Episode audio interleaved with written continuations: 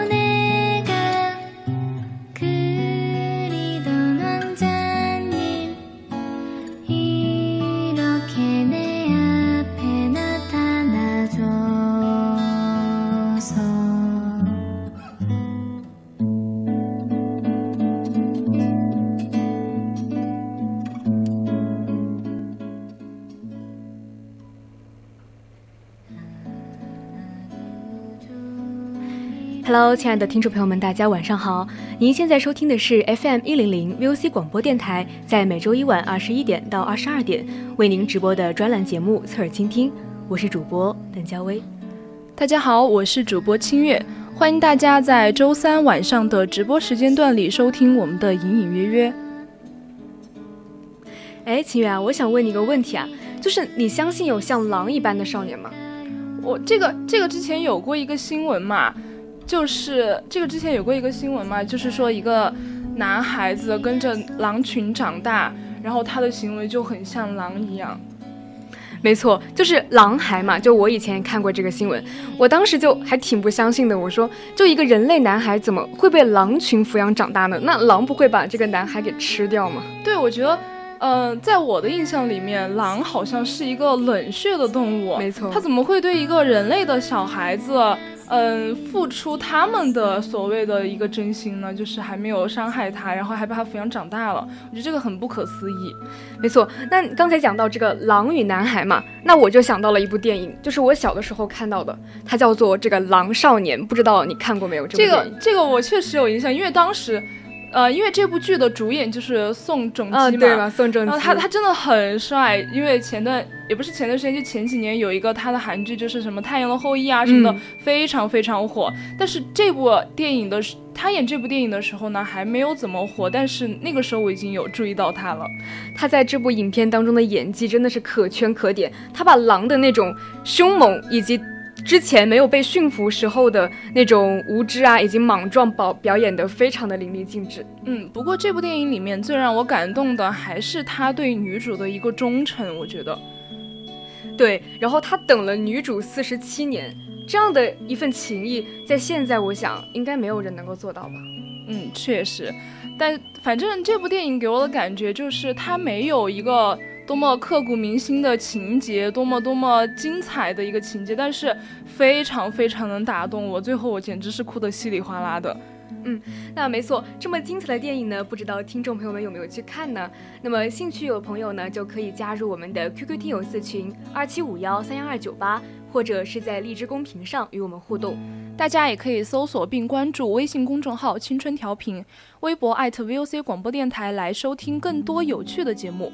当然呢，还可以在荔枝 FM、蜻蜓 FM，还有网易云音乐上搜索我们的 VOC 广播电台，这样就可以收听我们的往期节目了。欢迎大家参与到我们的互动中来。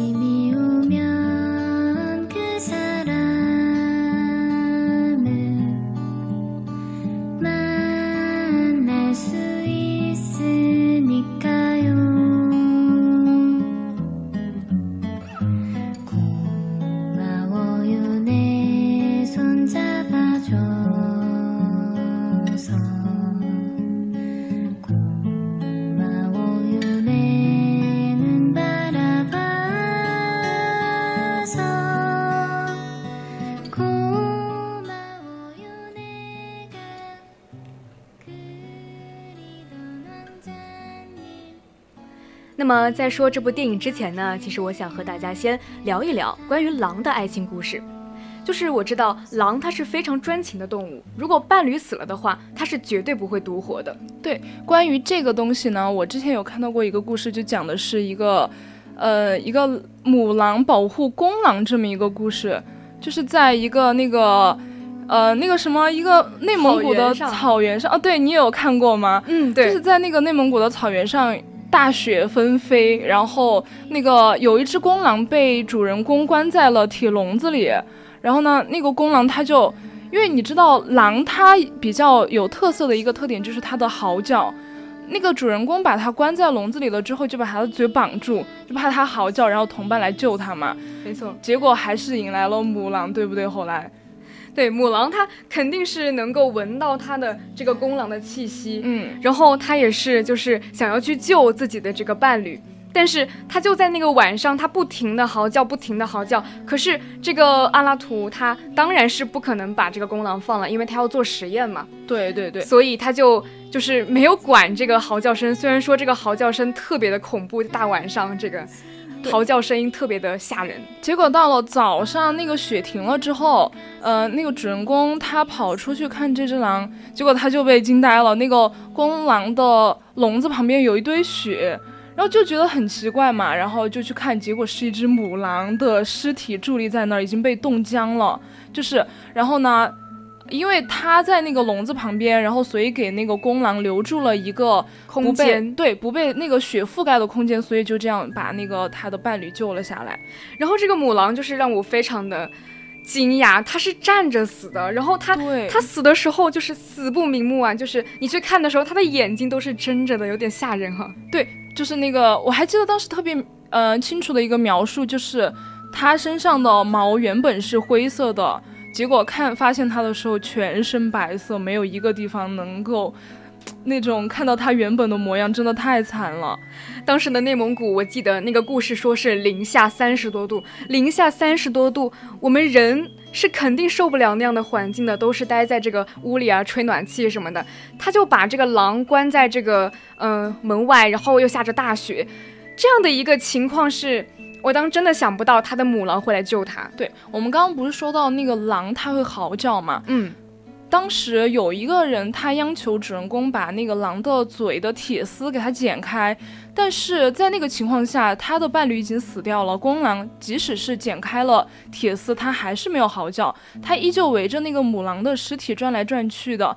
然后，其实我觉得那个时候无声胜有声，你能直观的感觉得到，就读那段文字的时候，你能直观的感觉到公狼他内心的一个失落和。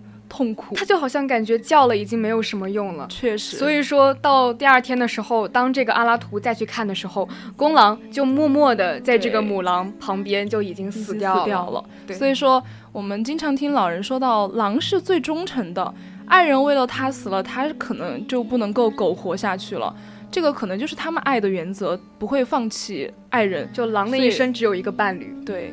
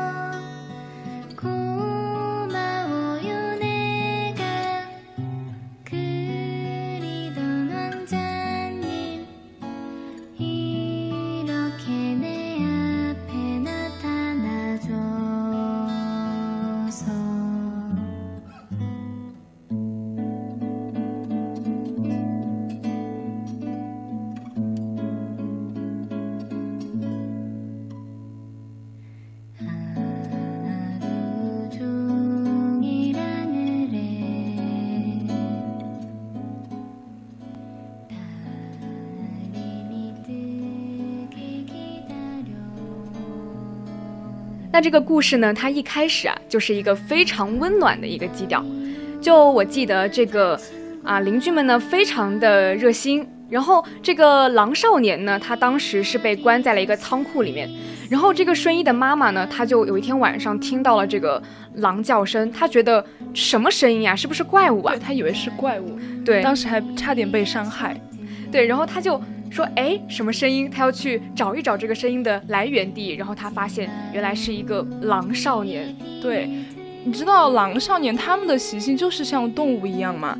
所以最开始女主顺一是对哲秀非常的不满的，因为她很脏，然后她还吃饭的时候还狼吞虎咽的，就是很像一个动物的行为。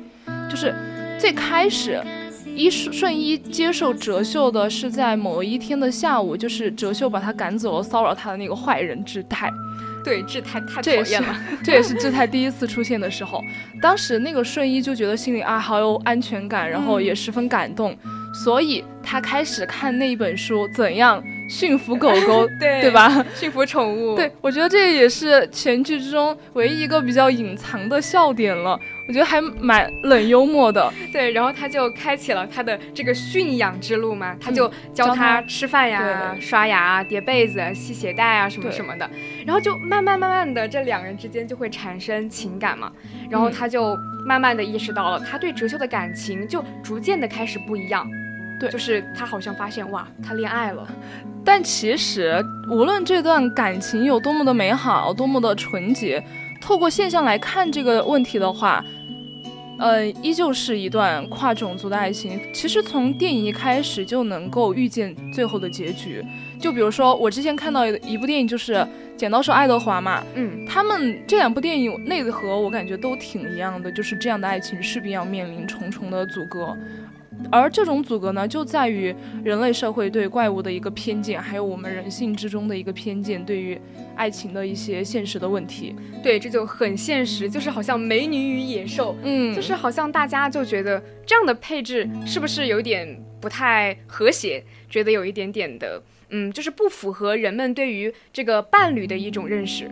对，然后就是之后嘛，然后这个志泰他就是。嗯，不断的去骚扰，并且去殴打这个顺一，甚至还诬陷我们单纯的哲秀。没错，然后哲秀就实在是受不了，他要保护这个顺一嘛，他当场就失控了，然后就变成了一只狼，就受变了嘛。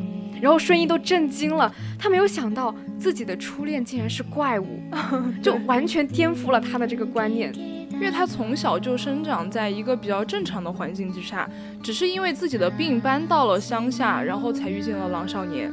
没错，但是他就会想嘛，说，哇，我的初恋是只怪物，那我还要和他继续谈恋爱吗？他内心是很挣扎的。然后，但是我们知道初恋嘛，就是不顾一切的那种。然后他就说，嗯，在看到了哲秀第二次一次一次的保护，对，就是变成怪兽之后，一次一次保护他，他终于承认了自己的这份感情。对，然后当下他为了保护哲秀，有一个情节就是最后要快到了结局吧，他为了保护哲秀，然后对他又打又骂，当然这是违心的，嗯，还打他一巴掌，对，就是想让他死心嘛，然后不再的想要去保护自己，但其实那个时候已经没有用了。而且那个时候，哲秀还说了，哲秀，哲秀第一次在电影里面开口说话，就对女主说不要走。哎天，这个地方我简直心都碎了，戳心，真的看到这个地方，就是我觉得是全剧的亮点，是泪点之一。然后就这句话嘛，然后不要走，但是顺一怎么可能会不走嘛？因为他妈妈和他说要搬家。顺一他就只能去完全的去顺从他妈妈的这个想法，然后他就只留了一张字条，就是等我，我会再回来的。但是这个纸条他也不知道这个哲秀看不看得懂啊，他就留下来了。对，就是我看到结局啊，他们呃老年的顺一回来的时候，翻开这张纸条的时候，我觉得这个地方是全剧最高潮的地方。我们所有前面积攒的泪点和情绪，肯定都在这个地方爆发了。然后，等了四十七年，等来了一个老年的顺一，她早已经不是以前那个单纯的有勇气的一个少女了。她面对现实已经早已妥协了，对吧？嗯，反正在我看来，这四十七年的哲秀的坚守，真的让我太心疼了。就是顺一，她已经变成了一个老奶奶，就是头发都已经白了。然后哲秀却还在原地等他，因为哲秀我们知道他是这个狼孩嘛，然后其实他的这个嗯变化不是很大，但是他这四十七年，他却学会了种花，学会了说话，还修好了他的那把吉他。确实，我们记得电影开头就是四十七年之后，因为一个偶然的租房电话，然后我们的顺一回来了，然后顺一回来还对哲秀说：“嗯，哲秀，对不起，为什么要等我？我都做了一切了。”我什么都做了，我过我依然过着正常的生活，我有小孩，我有家庭，我不能够抛弃他们。然后我们的哲秀还是说不会啊，还是一样。你的手也是，眼睛、嘴巴什么都和以前一样漂亮。我真的真的很想你，就能够做到四十七年不变心的男人已经很少了。我感觉这个世界上，就是他就是，但是结局嘛还是有点惨哦。就是虽然说哲秀他非常的爱这个顺一，但是顺一他还是选择了离开，因为他已经有了自己的家庭嘛，他不可能就是抛下一切就回到这个嗯和他有初恋的这个男人身边。对，最后电影天亮了，梦也醒了。那个哲秀对他和他读的那个故事也也是结束了。四十七年之后，顺一依旧选择离开。我看到这里的时候，我并没有感到奇怪，因为在四十七年之前，顺一就选择了和妈妈一起走开，对，已经离开了。对他再次回到这个地方的时候，依旧是离开了，就是还算挺能理解他对现实的这种妥协吧。也有可能这就是初恋啊，那种爱情很神圣，原本就是很美好的样子，但最后你不得不对现实低头，对吧？对，初恋我们知道都是一生中最值得去，嗯，回忆以及怀念的。但是有的时候初恋的结局却又是不是那么的美满，所以就是当看到哲秀和顺一的结局没有在一起的时候，我的心是非常的为他们感到遗憾的。嗯，相信呢。我们的听众朋友们，每个人的青春时光里，肯定都会有一段这样美好的一段相遇，都有这样的一次不顾一切。爱情虽然它不是生活的全部，但也不可或缺嘛。我始终相信，爱情的最基本的就是单一。